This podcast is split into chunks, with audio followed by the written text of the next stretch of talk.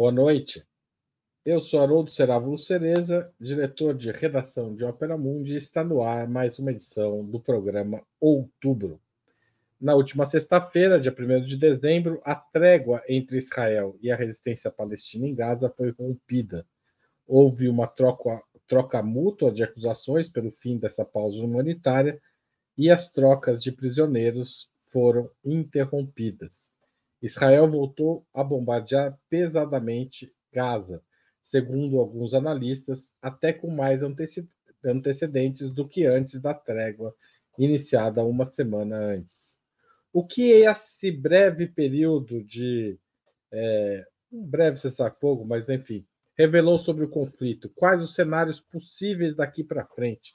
Para tratar deste tema, nós trazemos hoje Maria Caramês Carlotto, professora de Sociologia e Relações Internacionais na Universidade Federal do ABC Paulista, Milton Temer, oficial da Marinha, caçado pelo golpe de 64, jornalista de profissão ex-deputado federal pelo PT e fundador do PSOL, e Valério Arcari, historiador e professor titular aposentado do Instituto Federal de Educação, Ciência e Tecnologia de São Paulo.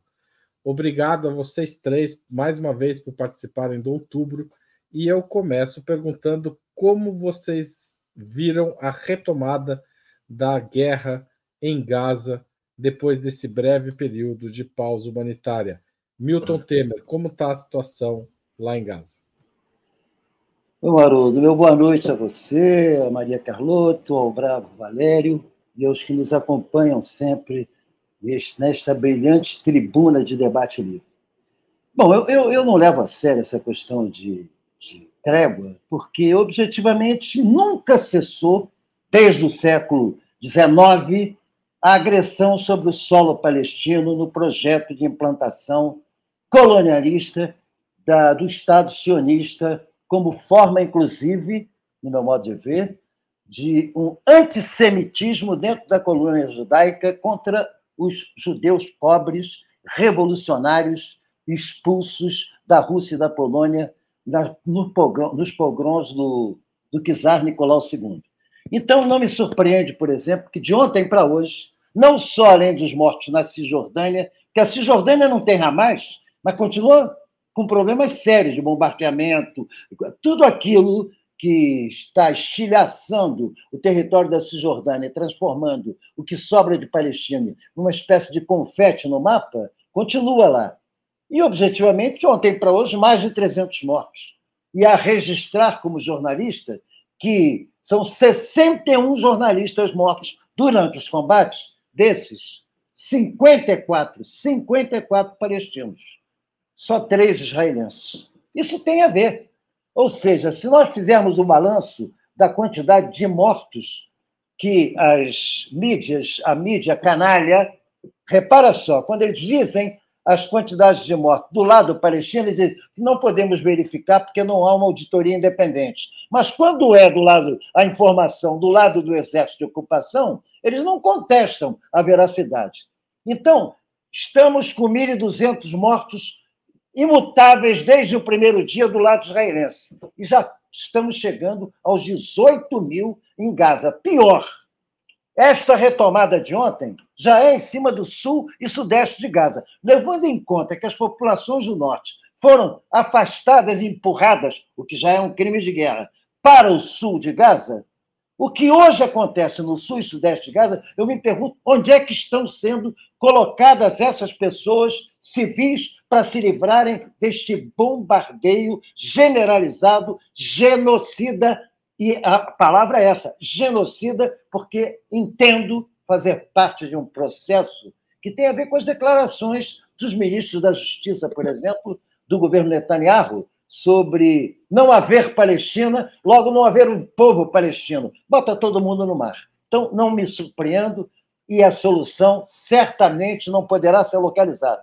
Ou a solução vem de fora com o bloqueio da ajuda permanente, incessante e a fundo perdido, na ordem de 3 bilhões de dólares, que os Estados Unidos continuam a fornecer a Israel, hoje um país rico, inclusive que exporta serviços absolutamente nocivos, mas muito caros na área da segurança. Enquanto não houver a suspensão disso, não há solução pacífica no Oriente Médio.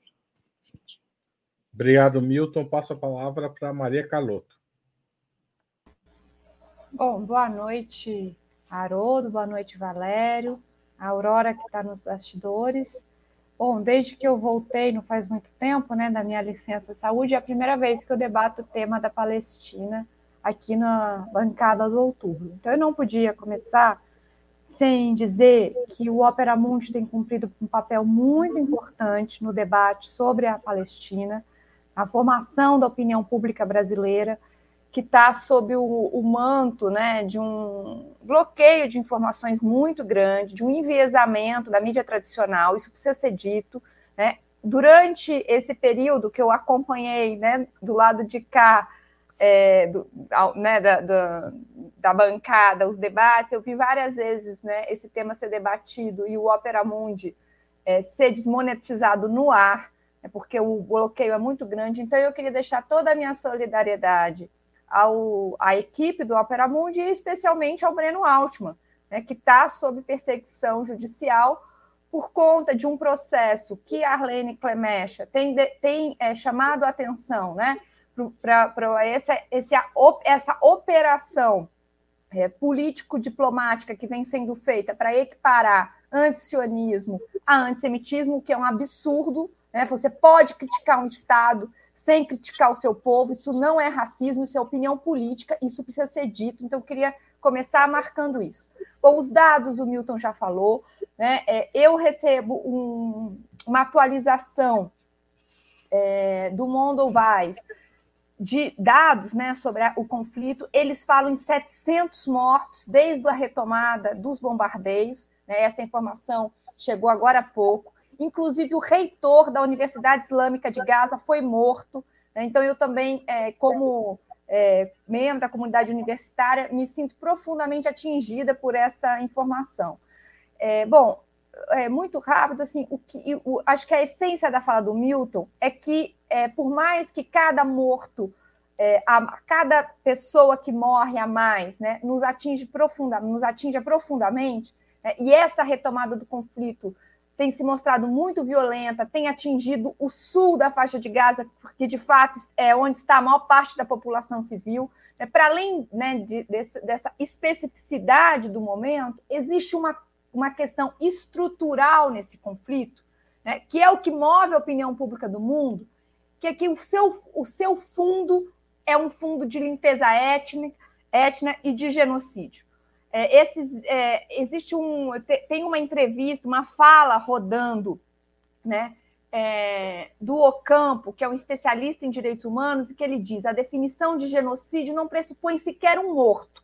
Né? Você pode ter genocídio só com um conjunto de políticas de cercamento, que é o que Israel vem fazendo com esses dados de quase 20 mil mortos, nós estamos explicitamente diante de uma situação de genocídio. E isso se precisa ser enfrentado como tal. E é essa pressão sobre o governo brasileiro que nós precisamos fazer. O passo zero é cancelar todos os acordos militares com Israel imediatamente. Não é possível conseguir mais um dia com esses acordos em vigor. Obrigado, Carloto. Valério Arcari. Israel é, triunfar neste projeto insano de empurrar a população palestina que está na faixa de Gaza para o Sinai. E, evidentemente, a resposta ela tem que se apoiar na experiência histórica. E a experiência histórica, dramaticamente, terrivelmente, confirma que quando as condições de superioridade militar são incontrastáveis, é possível. E, portanto, a pior hipótese deve ser levada a sério, ou seja, o sentido histórico da existência de um Estado de apartheid construído pelo sionismo em torno da ideologia de uma terra sem povo para um povo sem terra, né? a legitimidade da reivindicação da Terra Santa como o lar do povo judeu, ela eh, se apoia numa premissa de que a população que vivia na Palestina não era um povo. Bom, isto é evidentemente não só indefensável, é, é diretamente insano. E, portanto, é, é uma ideologia é, racista que desumaniza o, o povo palestino e deslegitima a reivindicação dos palestinos de terem o seu próprio Estado. E, e, nesse sentido, a limpeza étnica é uma operação militar de deslocamento forçado da população, apoiado no terror. O terror é uma máquina de guerra que conscientemente criminaliza como terroristas todos os palestinos.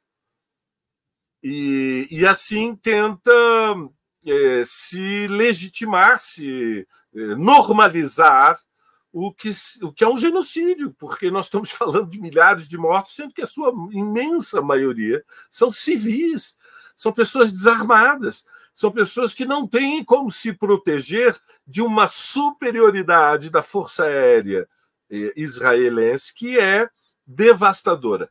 Então, neste contexto, Netanyahu eh, suspende a trégua e decide por uma ofensiva ainda mais violenta, arrasadora, para, é, para coesionar internamente o, seu, o apoio ao seu governo. E, e, portanto, eu não descarto que nós não vimos o pior, que o pior está por vir, Haroldo. E, nesse sentido, concordo com o Milton, concordo com a Maria Carlotto, é, é, é, é, inadiável a exigência ao governo brasileiro da suspensão dos contratos com as empresas militares é, que as Forças Armadas é, e, e, várias polícias militares pelo Brasil afora mantêm. E aproveito para anunciar que na próxima, na segunda-feira, dia 18 de dezembro, haverá um ato contra é, o genocídio, contra o estado de apartheid em São Paulo, no Turca, um, um, espaço que é um símbolo histórico da luta pelos direitos humanos. É, impulsionado por artistas, professores universitários. Dia, dia 11 ou dia 18, Valério? Daqui dia uma semana 18. é dia 11. 18, Daqui dia 18, segunda-feira. Tá certo. Talvez 19. Está em negociação com o Tuca se será 18 ou 19 de dezembro. Ou segunda ou terça, em função da disponibilidade do Teatro da PUC de São Paulo, na rua Monte Alegre, no bairro palmeirense das Perdizes. Muito bem. É, o... Qual é o objetivo nesse momento de Israel? Os ataques ao sul e ao sudeste de Gaza indicam que Israel pode ter o plano de forçar o Egito a receber milhões de palestinos como refugiados. É, militarmente, isso faz algum sentido? Do ponto de vista político, se isso ocorrer, qual, qual a reação que deve. A, qual a reação que se espera do planeta, porque isso se torna um processo de limpeza étnica mais explícito até do que o genocídio comentado pela aqui por essa bancada. Carloto, você acha possível ter, isso estar tá no cenário atual? Então, Haroldo, até me surpreendeu um pouco a pergunta, porque na verdade eu acho que já está assim, já há um, não vou dizer um consenso, talvez seja um pouco forçado, mas já tem é, muitos analistas que apontam desde o início que o, desde o início, quando Israel pediu o deslocamento para o sul da faixa de Gaza, e quando havia aquela pressão dos Estados Unidos, que inclusive, né, para que se abrissem corredores humanitários, inclusive a votação do é, contra, né, o veto à resolução do Brasil tinha a ver com essas negociações que estavam sendo feitas com o governo é, do Egito, com o regime egípcio, que é um regime próximo dos Estados Unidos, é preciso apontar isso, né? Já havia um consenso de que parte, que, que, que o plano envolvia sim transferir a população da Palestina para o deserto do Sinai. que isso era uma possibilidade, abrir ali um enorme campo de refugiados. Né? É, então, assim, que isso está no horizonte, eu acho é, que está. Agora, se isso é possível, são outros 500. Né? O que eu acompanho de analistas internacionais é que é, é praticamente impossível que o Egito aceite é, 2 milhões de refugiados no seu território. Primeiro, porque isso vai ter um impacto demográfico, político gigantesco. Segundo, porque isso significa internamente né, uma cooperação com o regime, né, é, com o regime de Israel e a identidade nacional egípcia, né, e todo é, enfim, é, esse amálgama que é necessário se forjar para um, a criação de um Estado nacional, que nós sabemos que todos eles envolvem, né, em alguma medida, comunidades imaginárias, está muito ligado à oposição a Israel.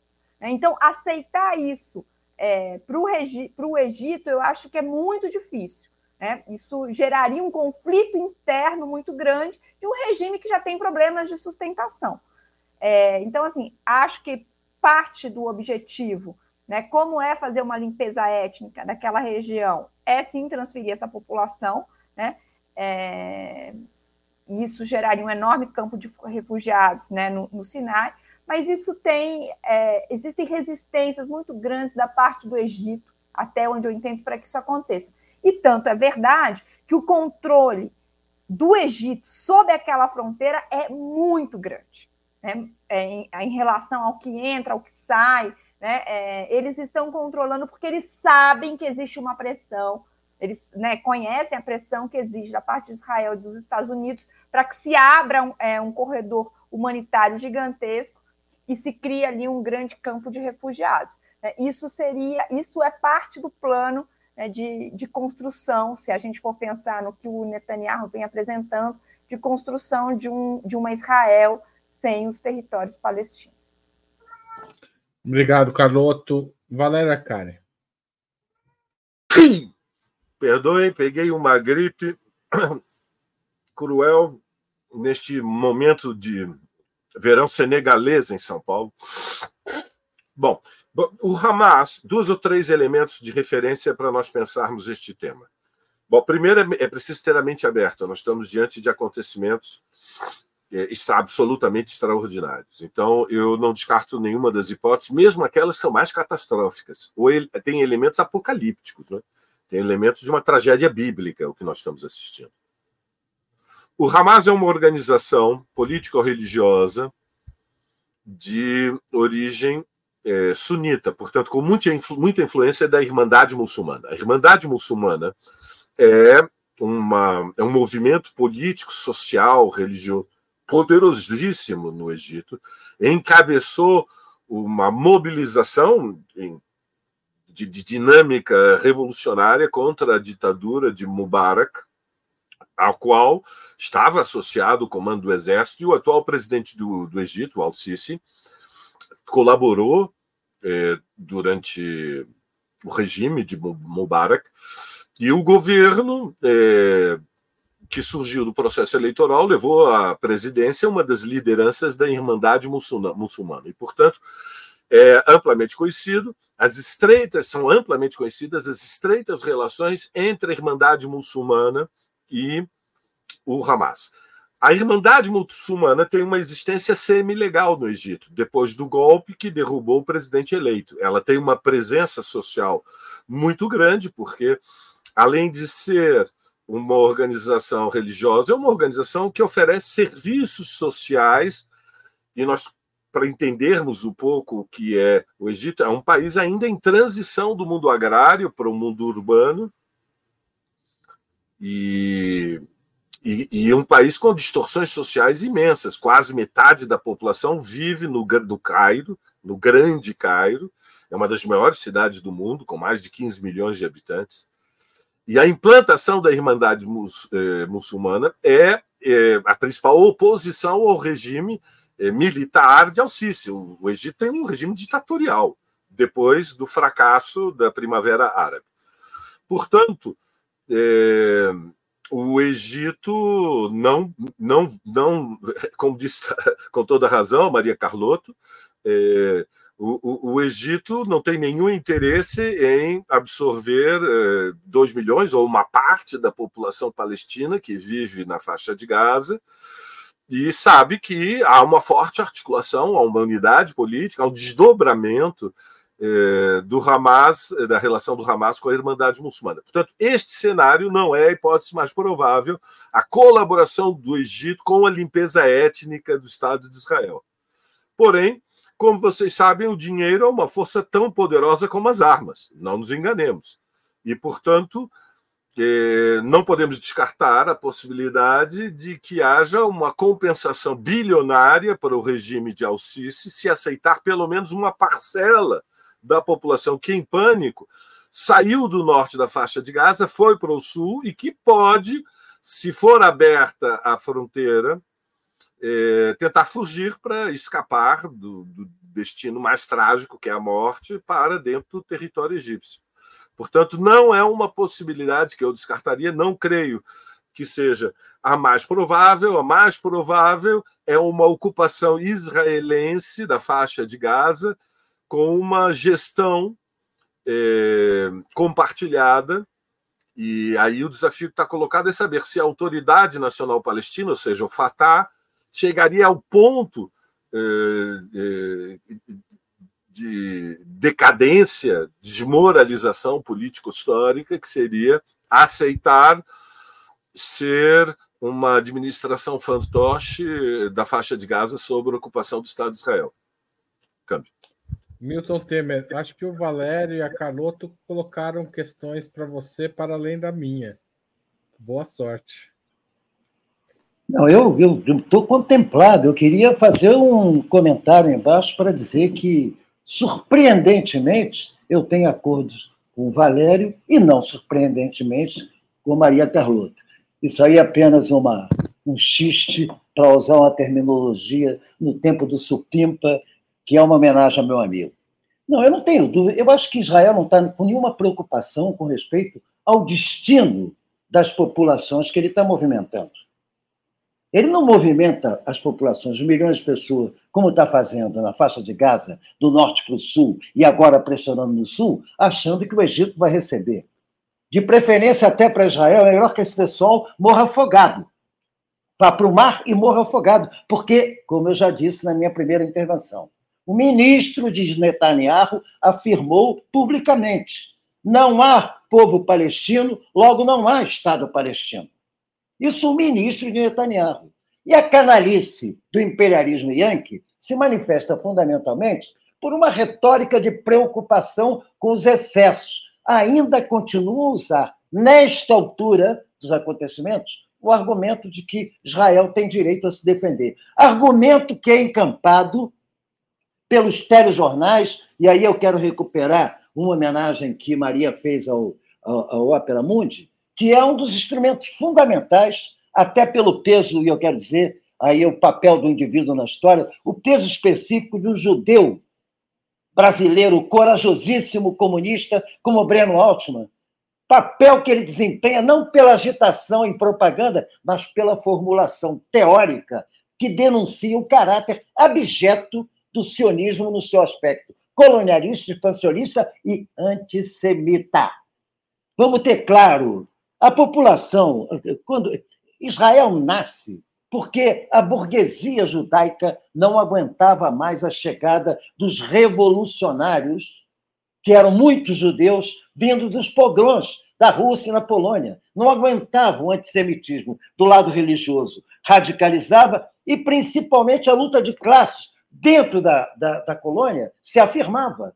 Theodor Herzl é um aristocrata agnóstico, nunca foi judeu praticante, mas foi ele quem operou a, a politização da concepção do sionismo por aquela lógica mercantilista, inclusive, na qual ele incorporou a burguesia judaica na compra de territórios na Palestina, ainda quando ela era parte do Império Otomano. Durante a Primeira Guerra Mundial, eles já estavam comprando terras na Palestina. Então, este projeto é um projeto de ocupação, claro e exclusivamente, para que começa com. Não é à toa que nasce a concepção de sionismo de esquerda. Por quê? Porque os primeiros colonizadores da região eram comunistas e socialistas, revolucionários. É uma contradição brutal, mas foi a forma que essas pessoas não estavam conseguindo sobreviver na Europa Ocidental, foram transferidas para ir financiadas e bancadas pela grande burguesia, Rothschild à frente, para essa operação.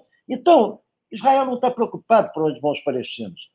Israel não está A potência de Israel é tão grande do ponto de vista militar que eles se lixam para que um governo ou outro do lado árabe, até pela decomposição moral de vários desses governos, de vários desses governos, eles se lixam porque eles pensam. Eles querem tirar os palestinos da Palestina e instalar ali os seus colonos em Gaza. E o, é importante isso que o Valério colocou: essa possível ocupação militar, estabelecer o controle de segurança dentro de Gaza, evidentemente vai contar com o apoio de uma parte, principalmente se o Mahmoud Abbas não for alijado do poder, porque já é uma vergonha o que ele já tem de excesso de tempo em que seu mandato terminou, mas ele é mantido lá, inclusive, por interesse de Israel, porque, lamentavelmente, são suas forças de segurança que exercem na Cisjordânia o papel de linha auxiliar do Mossad, prendendo palestinos resistentes.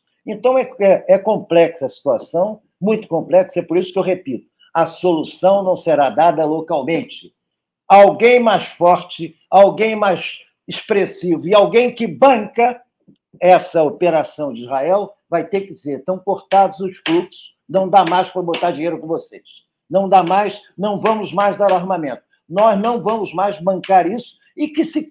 E, aliás, é bom levar em conta que a pressão social no mundo já obrigou os Estados Unidos a recuar muito.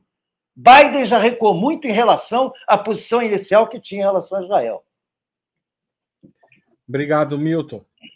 É, sobre a questão do conflito ainda, pensando no caso de uma ocupação militar israelense no território de Gaza, é possível que essa ocupação se dê sem a explosão de uma guerra civil?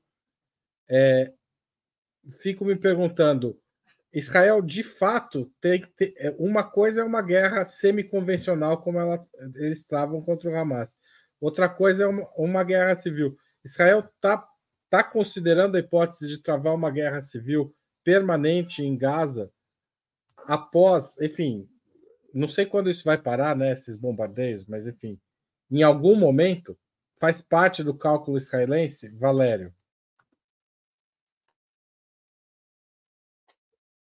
Não, o cálculo de Israel, Haroldo, é vencer a guerra, esmagar o Hamas, aterrorizar a população palestina e depois impor a sua administração em Gaza. E abrir negociações com os Emirados, eh, vai tentar uma aproximação, muito provavelmente com a Jordânia, para que haja agências, representações de governos de repúblicas árabes vizinhas que ofereçam eh, alguma cobertura, legitimação, para a ocupação em Gaza. Veja, a guerra civil eh, só seria possível se o conflito dentro de Israel transbordasse. Já existe uma guerra na, em Gaza e já existe uma situação, digamos, de escaramuças permanentes, de conflitos ininterruptos, porque nós estamos falando entre 600 e 700 mil colonos judeus que se instalaram nas terras mais produtivas e que têm mais acesso à água na Cisjordânia. É, então, eu creio que, infelizmente, o cenário. Há várias hipóteses colocadas de, diante do futuro, mas, é, em grande medida, o desenlace do processo, como colocou Milton, não se dá somente na resistência casa a casa, rua a rua, combate de, eh, de militantes do Hamas contra o exército profissional de Israel, como sabemos, é um dos mais poderosos do mundo, mas vai depender em grande medida de, de qual vai ser o posicionamento da União Europeia e dos Estados Unidos. E nesse terreno incide a campanha de solidariedade internacional. Veja, o mundo está assistindo depois da guerra do, do Vietnã, eh, depois da guerra civil entre Tutsis e Hutus, mas numa escala que é superior ao que foi a invasão do Iraque ou a invasão do Afeganistão. Nós estamos assistindo pela televisão as imagens diárias do massacre. São é, Gaza é basicamente uma região é, muito urbanizada, verticalizada, que está em ruínas. E é, são é, fantasmas humanos, né? são, são, são famílias que caminham no meio das ruínas, procurando se proteger dos bombardeios e procurando aqueles que se perderam pela, é, pelo cerco permanente. É, nesse contexto, o que pode parar a guerra é a solidariedade internacional. É, e, e nós já vimos que isso aconteceu no passado, portanto, não é uma hipótese fora da mesa. Depende da mobilização. Quando uma mobilização passa do patamar de 100 mil para um milhão, passa do patamar de um milhão para 5 milhões, evidentemente muda a relação política de forças à escala internacional, e isso estabelece os limites para o governo de extrema-direita, liderado por Netanyahu.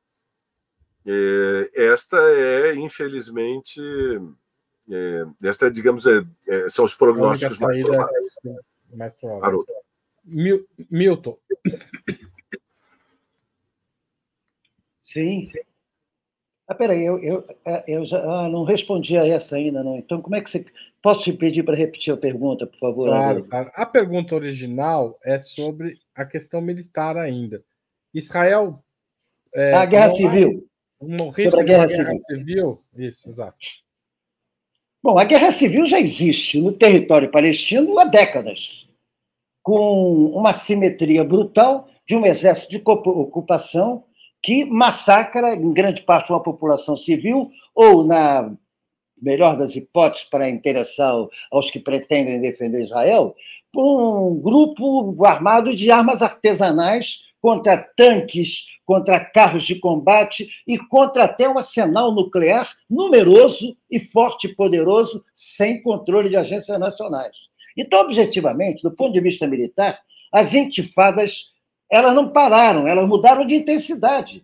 Não é só em, Gaza que está acontecendo o massacre. A Cisjordânia, diariamente, aliás, são mais de 500 postos de combate, de controle, dentro do território da Cisjordânia, fazendo com que quem vá de um bairro a outro para considerar as nossas categorias urbanas aqui no Brasil, quem vá de um bairro a outro passe por uma revista vexaminosa de militares hostis, armados, que tratam crianças, velhos, como se fossem todos terroristas. E eu quero dizer o seguinte: terrorista foi sempre a classificação dada a quem corajosamente enfrentou exércitos de ocupação colonialistas contra seus territórios nacionais.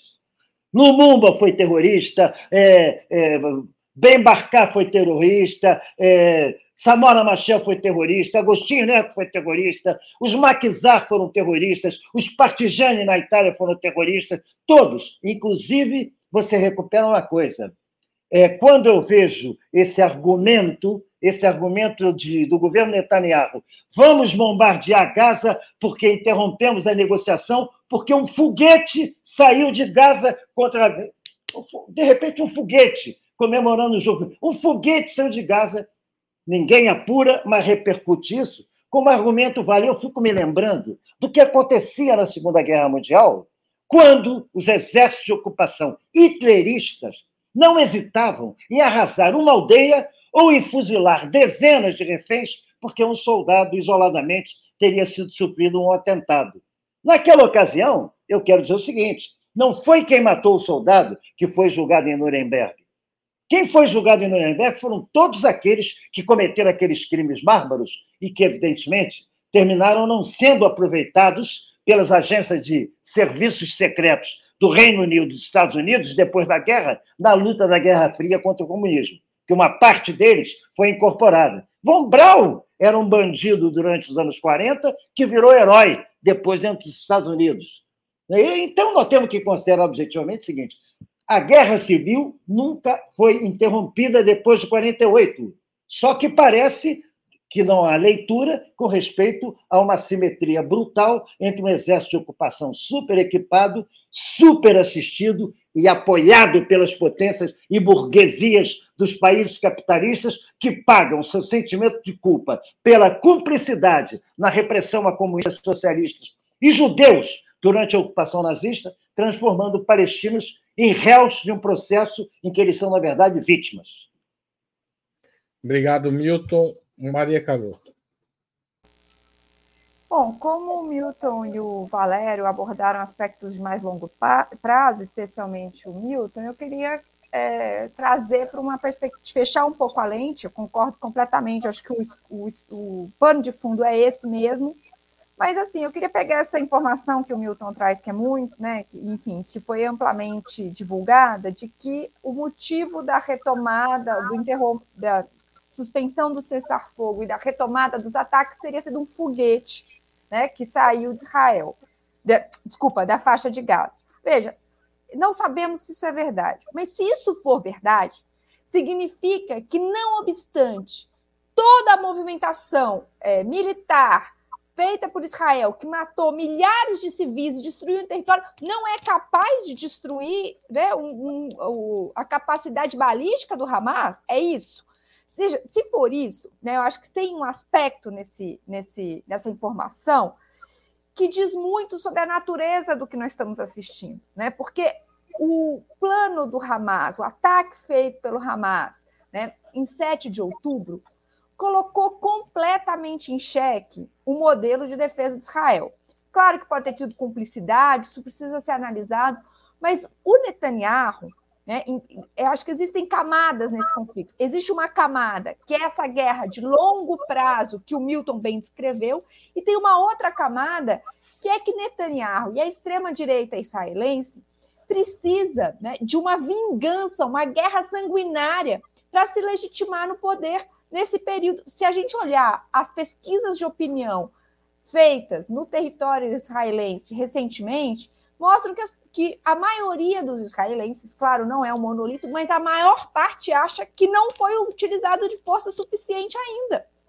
Então, o que eu quero dizer é que existe um, um, um movimento né, de curto prazo, de política de menor escopo, que também precisa ser analisado, para além desse plano que, né, que o Milton bem coloca, né, que há décadas né, existe um, um processo de limpeza étnica, mas tem uma, uma dinâmica de curto prazo que também leva a uma escalada do conflito, que faz com que este movimento do, das forças de defesa de Israel neste conflito sejam particularmente sanguinárias, porque existe um, uma pressão interna de Israel né, por, por, pelo uso de mais violência, até porque eles estão se sentindo extremamente fragilizados, porque tu, com toda a superioridade bélica, eles não foram capazes de antever, ou pelo menos de responder à altura, um ataque feito por uma força militar que é, é muito inferior, muito inferior.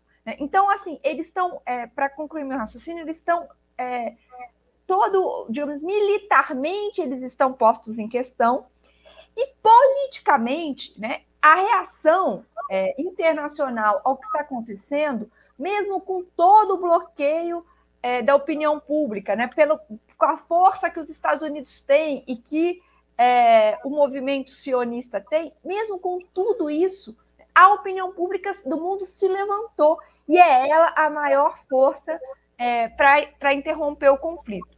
Eu queria só, eu não sei, é, Haroldo, posso só fazer um último comentário muito rápido, porque você pergunta é, não sei se você vai aprofundar isso nas próximas questões, né? Sobre o, o, envolvimento de outros países, né? Veja, eu só. Eu acho que a gente. Você vai voltar nessa questão ou vai? Então eu fico por aqui, que eu quero comentar isso especificamente. Tá bom, nós vamos falar disso, tanto do ponto de vista regional como internacional, embora já tenha falado, a gente tenha falado isso. Eu queria chamar a atenção, o Caroto falou de pesquisas de opinião, a gente publicou agora à tarde em Opera Mundi uma reportagem com esse título: Relação entre judeus e árabes piorou em guerra, após guerra em Gaza, afirma a pesquisa feita em Israel. É uma pesquisa bem interessante de um instituto israelense que mostra detalhadamente as divisões é, na sociedade israelense, tanto entre a população judia, né, que é a maioria no território israelense, quanto a população árabe. E o, o que a Carloto falou está tá na matéria, está mais para o fim, mas 96% do público judeu diz apoiar fortemente o objetivo da guerra, que é, seria destruir o Hamas, enquanto 1% apoia objetivamente, o objetivo moderadamente e 2% não apoiam. E 2% preferiram não opinar, ou seja, praticamente uma unanimidade no, na, na, no grau de violência empregado por Israel pela população judia de, é, é, de Israel, tá certo? Tem mais detalhes nessa pesquisa, vale a pena dar uma olhada lá no site. Queria aproveitar também, vocês fizeram várias menções ao Breno. Queria lembrar quem fizer a assinatura de Opera Mundi anual em www.operamundi.com.br, apoio anual, até o dia 15 de dezembro, a gente estendeu a promoção. Quem fizer essa assinatura vai ganhar um livro autografado do Breno contra o sionismo.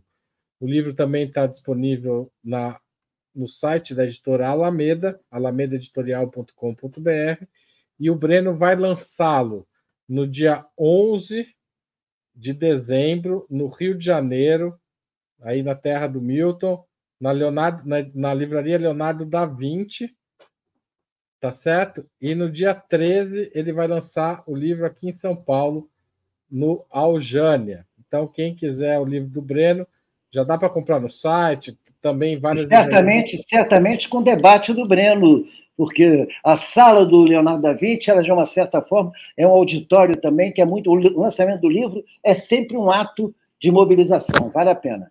Exato, o Breno vai falar tanto tanto no Rio quanto em São Paulo, tá certo? Então, obrigado. E, bom, tem várias formas de apoiar a Opera Mundo, vocês já sabem. Quem não sabe, assiste outros programas que eu expliquei tudo já várias vezes, do Breno também. Mas eu queria agradecer aos novos membros pagantes do canal: Luiz Otávio da Silva, Carvalho Jorge, Vilma de Faria Machado e Daniel Miag. Também queria agradecer o Onei Araújo, frequentador assíduo aqui do nosso, dos nossos programas, e que hoje também mandou um super chat. Tá certo? Tem o Pix aí, quem quiser apoia, porque de fato a gente está sempre andando nessa fio da navalha da desmonetização, como a Carloto falou. Bom, a Carloto estava comentando, uma das questões é a guerra em Gaza pode se regionalizar e, além disso, pode haver pressão diplomática suficiente pressão de outros países a ponto de fazer Israel recuar, como é que está o conflito em Gaza do ponto de vista regional e internacional? Quem começa essa é o Milton, certo? Eu diria o seguinte: é, a pressão internacional conta muito, não por conta, não é, é, é bizarro. É que são os governos das potências capitalistas que apoiam Israel de maneira incondicional eles estão começando a receber pressões internas. As políticas internas nos Estados Unidos, na França, no Reino Unido, começam a obrigar esses governos a ter uma atenção, porque não dá mais para continuar com o discurso de apoiar o direito de defesa de Israel com todas as informações que os telejornais manipulados na retórica não conseguem ocultar pelas imagens que aparecem ao lado. Ou seja, entrevistam reféns, reféns israelenses, que estão sempre bem vestidos, em apartamentos bem mobiliados, limpinhos, aterrorizados, entre aspas, com as ameaças. Do outro lado, do outro lado, você vê o quê? Ah, não, o que está lá, no que se trata de, da repressão em, é, é, em cima dos palestinos, o palestino tem refém. Agora, os exércitos israelenses tem preso, preso político. Então, objetivamente, a começa a ver o seguinte: isso que foi dito bem pelo Valério, a imagem de áreas urbanas vendo edifícios sendo destruídos, explodidos, implodidos por bombas lançadas por aviões que sequer enfrentam defesas antiaéreas. É um ataque covarde, é um massacre absolutamente inaceitável. É bombardear uma população civil, porque pelo menos quando se bombardeava a população civil na Segunda Guerra Mundial, nas cidades havia defesa antiaérea. Alguns bombardeios eram assim. Não há queda de avião israelense. Não há, você, você não tem notícia sobre avião israelense. Você só vê embaixo a imagem da cidade se destruindo. Isso, evidentemente, começa a contrapor dentro de quem está vendo os informativos de televisão, uma ideia, mas peraí, que direito de defesa é esse? Que direito de defesa que permite que edifícios de áreas urbanas sejam bombardeados e demolidos? E começa a haver uma pressão junto aos seus governos. Então, Biden começa a encontrar problemas entre os democratas americanos. E olha que os democratas americanos não têm nenhum problema com a política expansionista dos Estados Unidos, até porque grande parte dos sindicatos americanos democratas são do complexo industrial militar. Trabalhadores que se beneficiam com a política bélica americana, não só de venda de armas, como de ocupação, de expansão, de militarização do planeta. Então, a base social do Partido Democrata começa a ficar constrangida. O problema é ser. Na Inglaterra, a mesma coisa. E na França, principalmente. Então, objetivamente, eu acredito, e aí, como bem lembrou Maria Carlota e o, e o Valério, a pressão social pela solidariedade à Palestina é um instrumento concreto sobre os governos que determinam financiamentos, apoio político e cobertura aos vetos escandalosos no Conselho de Segurança da ONU. Não por acaso, na última resolução, a embaixadora americana ficou em posição contrária de Israel.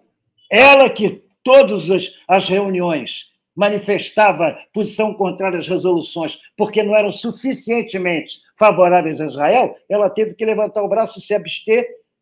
E, aliás, o que é bizarro, no dia seguinte, de manhã, a Mônica Vadvog, que eu acordo cedo, a Mônica Vadvog, naquele jornal das seis horas da manhã, estava realmente dando razão a Israel, porque a resolução é um pouco dúbia, não revela o ato terrorista do Hamas massacrante, bárbaro, a coisa mais pior que já aconteceu na história da humanidade. Estava lá no dia seguinte. Então, objetivamente, a pressão é fundamental para que os, nas políticas internas dos partidos obriguem os governos a tensionar e apertar Israel contra os genocídios que vem cometendo. Obrigado, Milton. Maria Carlota.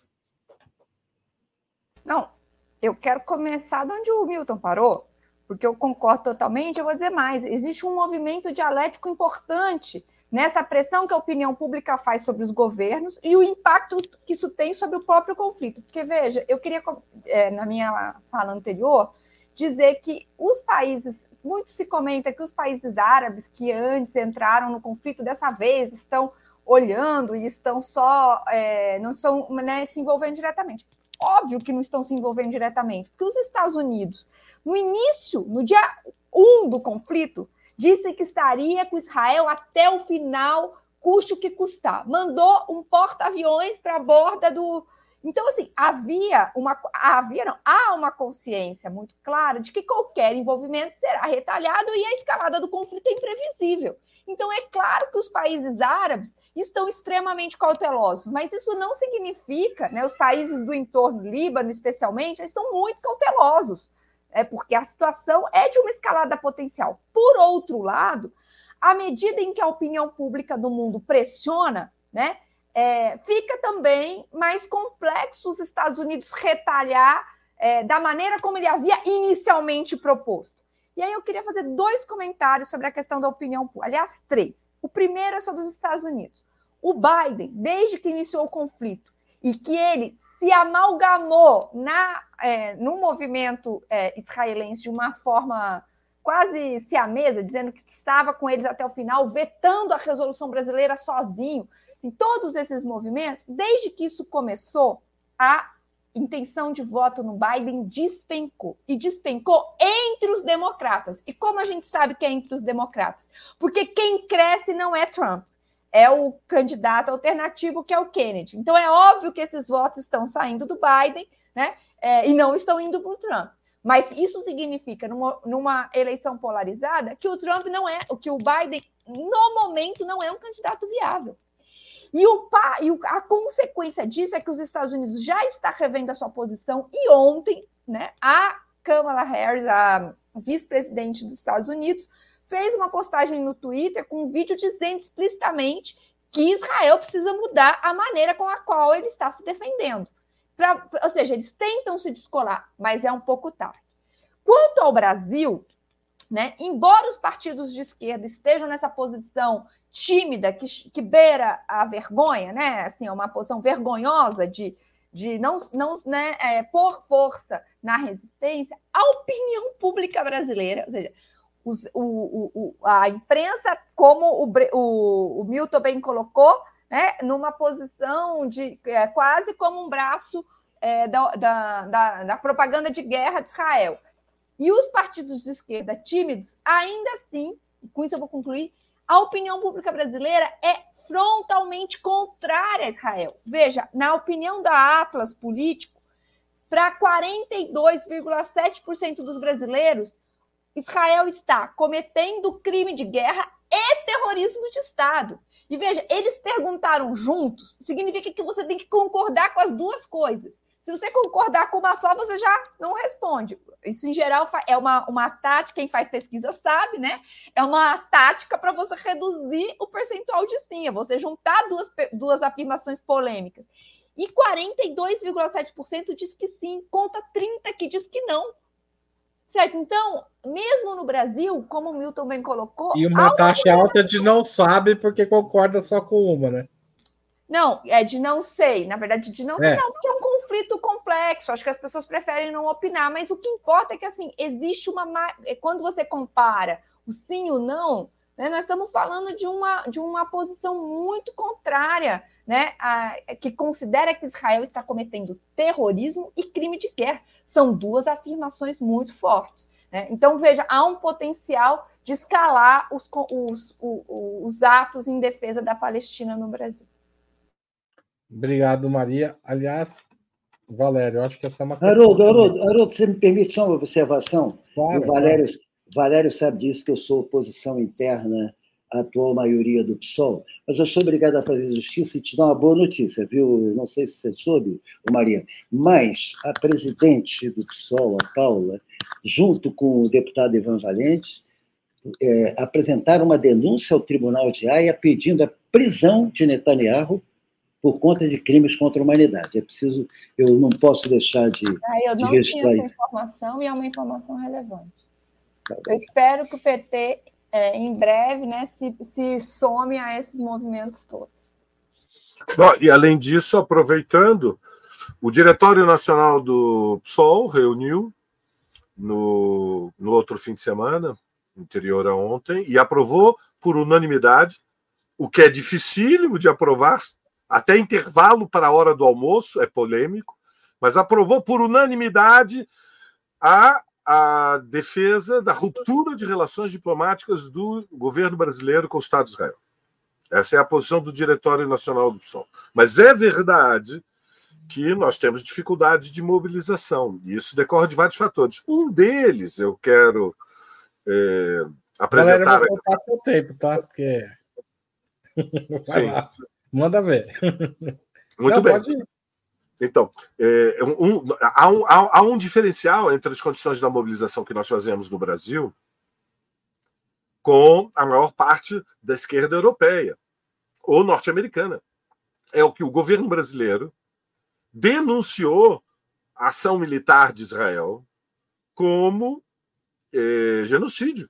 O Lula denunciou que era genocídio é completamente diferente dos governos europeus ou do governo norte-americano. São governos que têm alinhamento, reconhecem o direito a um, do Estado de Israel a uma defesa ilimitada incondicional. Não foi a posição do governo brasileiro.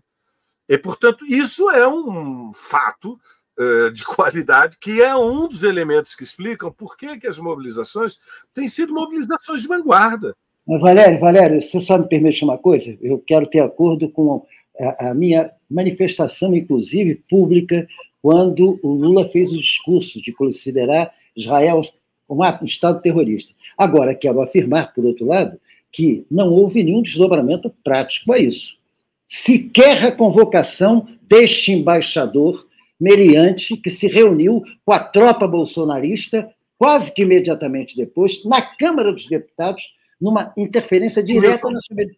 Mas eu não estou. Não, veja, o tema não é este. O tema é, não é se o governo brasileiro fez tudo o que deveria fazer. Não fez.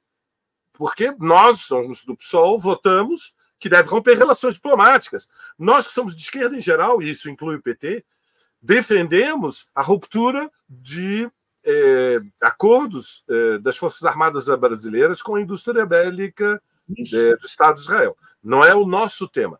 Bom, Não, só fiz, a intervenção, só fiz a intervenção por conta da tua citação muito do bem, governo, só por isso. Mas então, indo diretamente à pergunta do Haroldo. Primeiro, regionalização.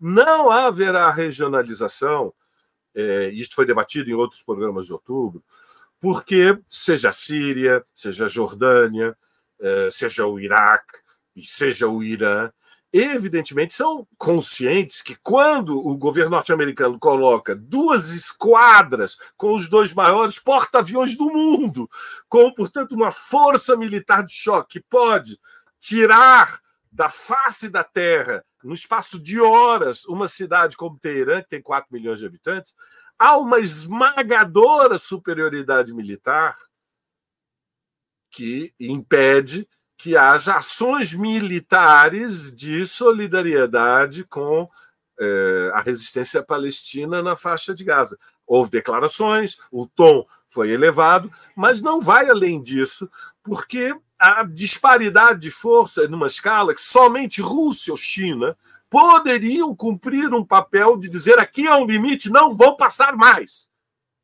Só dois estados poderiam fazer isso no mundo: a China e a Rússia. Mas aí é a antessala da Guerra Mundial, com toda a gravidade.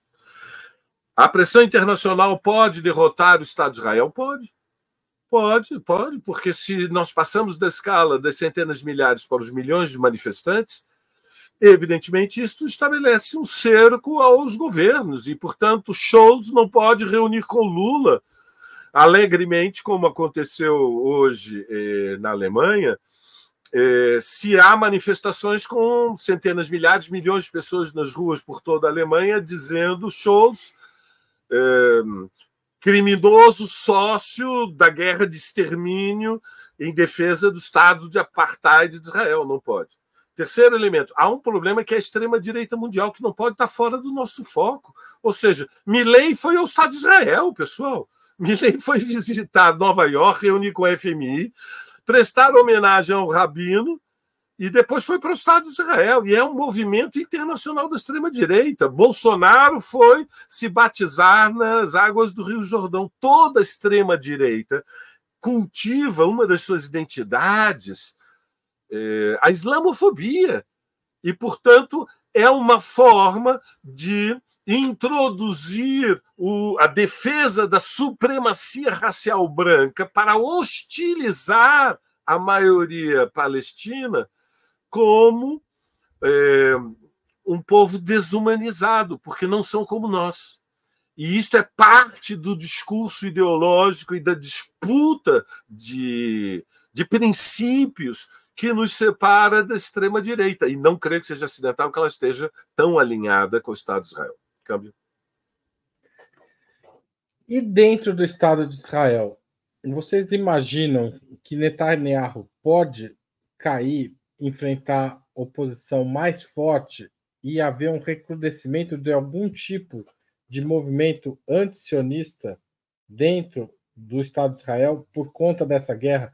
Porque só para completar um raciocínio, acho que o Milton falou, a gente teve um dia de ataque do Hamas e nós vamos completar dois meses de ataques de Israel sobre Gaza. É realmente desproporcional o tamanho da resposta ou da do que Israel chama de autodefesa. Mas, voltando a isso, vocês veem algum espaço para o surgimento de um movimento antisionista dentro de Israel?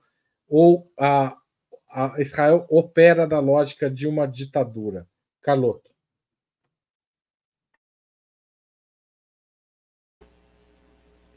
Veja, eu, eu tenho lido desde o início do conflito muita, muitos analistas, é, especialmente na imprensa é, majoritária brasileira, né, na imprensa empresarial, é, apontarem que o Netanyahu está com os dias contados e que tudo, e que parte desse aspecto virulento da resposta está é, ligado a, a, ao seu governo de extrema direita, né? Isso é muito forte entre os judeus progressistas, né? Entre os chamados sionistas de esquerda que é, sentenciam que, que Netanyahu está morto. Eu acho que é muito cedo para dizer isso. Né? Inclusive, parte do movimento do Netanyahu é sobreviver. E é depender do que aconteça nesse conflito, especialmente se a gente lê à luz destas pesquisas né, de opinião, que acham que né, 90% apoiam é, o objetivo de derrotar o Hamas, é, não necessariamente ele está morto. Veja, eu acho que a situação dele é muito complicada, né? É, o apoio tem, ca tem caído, mas isso não é. Isso, o destino do Netanyahu não está selado. O destino do Netanyahu depende, em grande medida, do destino do conflito. Né? E ele está apostando tudo nisso. E ele sabe que se a, é, ele precisa continuar em guerra, ele inclusive conseguiu montar um gabinete né, de, de crise, de coalizão nesse, né, para enfrentar. Então ele depende desse conflito para sobreviver. Acho que esse é um, é um então isso é isso é um, um primeiro ponto. O segundo é que é, o que tem aparecido nas pesquisas de opinião mostram que a sociedade é, israelense se tornou uma sociedade muito conservadora. Ela, né, o sionismo sempre foi um movimento de, é, complicado, mas havia né, uma tensão, uma polarização política maior. Né? Me parece que, inclusive, até por vários anos de governo de extrema-direita, você tem é uma sociedade que caminha num sentido muito conservador. É isso que emerge das pesquisas agora. Isso também pode mudar, pode, pode existir disputa, nada está selado. Agora, eu queria é, mostrar, é, retomar um aspecto é, do que o é, Valério comentou sobre a extrema-direita. Veja, a principal publicação hoje da extrema-direita brasileira, a principal publicação escrita né, em revista, uma das principais, se chama Revista Oeste. Né? Foi para lá que foram figuras como o Augusto Nunes, Rodrigo Constantino e outros. Tá? Então, é uma revista muito lida pelos bolsonaristas. Ela se chama Oeste em homenagem ao Ocidente. E um dos seus pilares fundamentais é a islamofobia. Porque o movimento da extrema-direita, e com isso eu concluo, ele está muito ligado ao movimento de branquitude. E o movimento de branquitude se constrói né, com, é, é, a partir de vários outros, a começar por este grande outro que é o Oriente, que une a China, os comunistas e todo este mundo né, do Oriente Médio. É, é Para nós é muito absurdo, mas é uma amálgama que faz sentido do ponto de vista ideológico para a extrema-direita mundial. E é por isso que a esquerda precisa neste momento, cerrar fileiras com a defesa do povo palestino. É uma causa humanitária. Para início de conversa, nós estamos falando de direitos humanos, do direito de sobrevivência, do direito de autodeterminação, mas mais do que isso, da disputa política e ideológica que está no coração hoje dos embates mundiais. Obrigado, Caloto. Passo a palavra para Valério Arcari. Eu não tenho nenhum otimismo em relação à evolução da situação do governo de Israel. O nacionalismo exaltado, é, numa potência imperialista, é, ele está sempre é, flertando com a extrema-direita e, portanto, com a tentação fascista. Porque a premissa do nacionalismo exaltado é que o povo foi escolhido, que é um povo que é diferente e é superior ao outro. O inimigo é, é desumanizado. E neste momento, Israel, que as pesquisas revelam, é que o governo tem mais de 80% de levar a guerra até o fim e impor uma derrota militar esmagadora, que falem os, as bombas, essa é a palavra de ordem que dramaticamente tem apoio na maioria da população israelense. E Netanyahu quer vencer a guerra militarmente, porque sabe que se vencer a guerra, ganha fôlego político. É, e veja, E isto nos remete a é, uma, também uma percepção de qual é a tendência da extrema-direita internacional. Quer dizer, a, a ideia de que o bolsonarismo vai ser normalizado, vai ser integrado como uma corrente política do regime democrático liberal burguês brasileiro. Isto é de uma ingenuidade política, é uma corrente neofascista. A ideia de que o Milley vai ser domesticado pelo Macri, a ideia de que existem limites institucionais que protegem a democracia americana se Trump vencer as eleições. Tudo isto é um discurso de natureza ideológica que não se apoia num estudo objetivo da relação de forças e da dinâmica do conflito social. Em última análise, nos remete à crise do capitalismo e da ordem imperialista no mundo contemporâneo. Haroldo, Milton, Maria Carlot, todos aqueles que nos acompanham.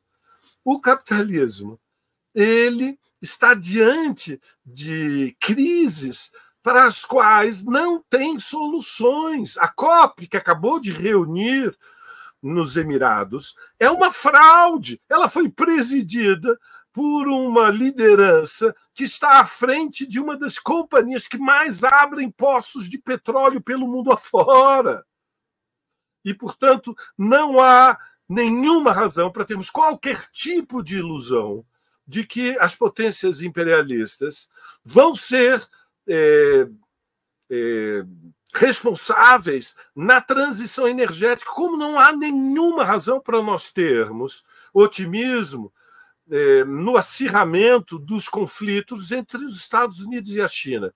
E, por último, não há nenhuma perspectiva de que a nanotecnologia, de que as, as energias renováveis vão ser é, a inovação tecnológica para um novo boom de expansão do capitalismo como o que aconteceu ao final da Segunda Guerra Mundial. E, portanto, o desfecho, o destino do capitalismo é estagnação na longa duração. Neste contexto, surgem os monstros, Haroldo, monstros. E Netanyahu é um destes monstros que está hoje apertando o botão das bombas. E deste ponto de vista, evidentemente, o Estado de Israel se transforma num estado de apartheid que decidiu proclamar uma espécie de Estado marcial, regime de, de, de excepção interno, de, de, guerra permanente contra a população palestina. E, e, é por isso que é uma causa humanitária, não, não é uma causa de, somente da esquerda. A tragédia é que nós vamos fazer o ato no Tuca e eu me pergunto, Maria Carlotto, quantos liberais vão aparecer no Tuca unicamente em torno da bandeira do, da defesa de uma solução negociada e da paz? Quantos estão dispostos a, a desafiar eh, a pressão do lobby sionista? Infelizmente, o que nós vamos encontrar no Tuca no, na segunda-feira, 18 de dezembro, são intelectuais, artistas, lideranças populares, lideranças sindicais, lideranças da esquerda, e, e, e, e, somos nós que estamos abraçados a uma causa que é uma de uma nação oprimida, a causa palestina, que, como disse muito bem, nos lembrou Milton, é herdeira da luta anticolonial, da luta anticolonial na África subsaariana, da luta contra o apartheid da África do Sul, da luta pela independência da Argélia e da luta contra a guerra no Vietnã. Hoje, o Vietnã de hoje chama-se Palestina. E a esquerda brasileira tem que abraçar essa bandeira, custe o que custar. Haroldo. Obrigado, obrigado, Valério e Milton Temer. Milton, você está sem som, Milton. A gente quer te ouvir muito. Eu nunca tive muita ilusão com a esquerda de Israel. Vamos ter claro o seguinte: quem começa os assentamentos de maneira acelerada é o Partido Trabalhista. Eu, por exemplo, estive com uma delegação de deputados quando Arafat esteve cercado na casa de governo em Ramallah. Eu estive, eu estive com a comissão de, delega, de, de deputados que esteve em contato com as duas partes estivemos com Shimon Peres em Israel e fomos a Cisjordânia, onde eu presenciei um ataque das tropas do exército contra uma, é, uma área de Jenin, uma repressão brutal junto uma manifestação internacional. Então, eu não tenho ilusão, porque, por uma razão simples, se você fizer o balanço do que acontece lá, é, o próprio Isaac Rabin, no Acordo de Oslo, ele fez uma grande manobra pró-Israel, que o fundamentalista idiota, absolutamente irracional, o assassinou, porque, evidentemente, ele coloca o, o, a ideia da possibilidade de dois Estados, dando de pronto. No, a única coisa que sai do encontro de Oslo é que a Fatah, a autoridade palestina, passa a ser responsável pela segurança na Cisjordânia. Só que a segurança da Cisjordânia com o exército de Israel dentro da Cisjordânia. Ou seja, é, a, fazendo a polícia para prender palestinos e entregar o Mossad. Então, ali, objetivamente, eu não tive nenhuma ilusão ali. Shimon Peres, que é dado como um esquerdista em Israel, eu me lembro que Arafat moderado, o Arafat que saía das discussões de Oslo, ele tratava Arafat como terrorista. Não era o Hamas, não. Era o Arafat que ele tratava como terrorista. Então, a concepção de que os palestinos, de forma geral, são terroristas, está dos dois lados. E não é por acaso que a esquerda de Israel veio desaparecendo. Não é por acaso que o voto de Israel coloca governo de extrema-direita no poder. É porque, objetivamente, a esquerda israelense se acomodou ao longo do tempo, fazendo composições estimulada pelos Estados Unidos e pela União Europeia, interessados em transformar Israel num porta-aviões do imperialismo no Oriente Médio. Era preciso ter aquilo ali para barrar os governos possivelmente rebeldes e nacionalistas. Entendeu? Então, não arrebentaram o Iraque por conta dos defeitos de Saddam Hussein. Arrebentaram o Iraque por conta das reviravoltas anti-imperialistas de Saddam Hussein.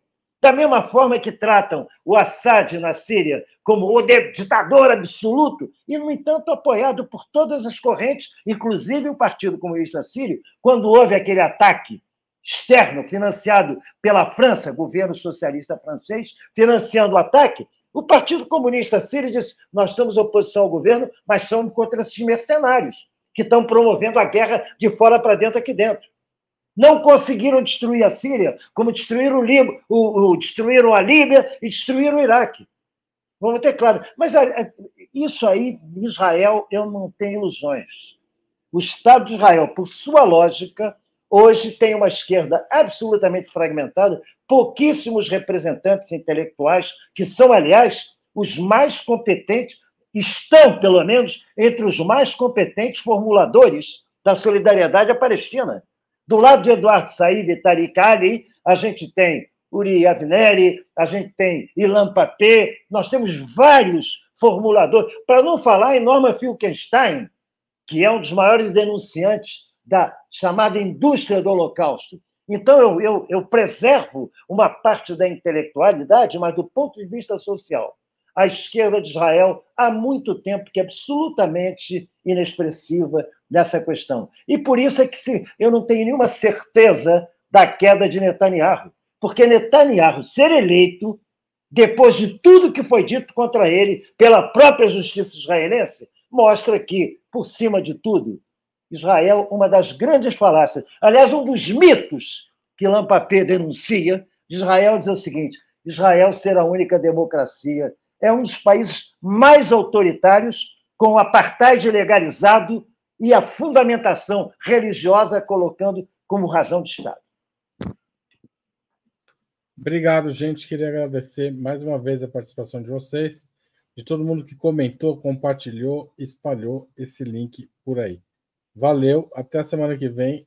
Espero novamente encontrá-los. Tchau, tchau. Um abraço, Marco Carmo.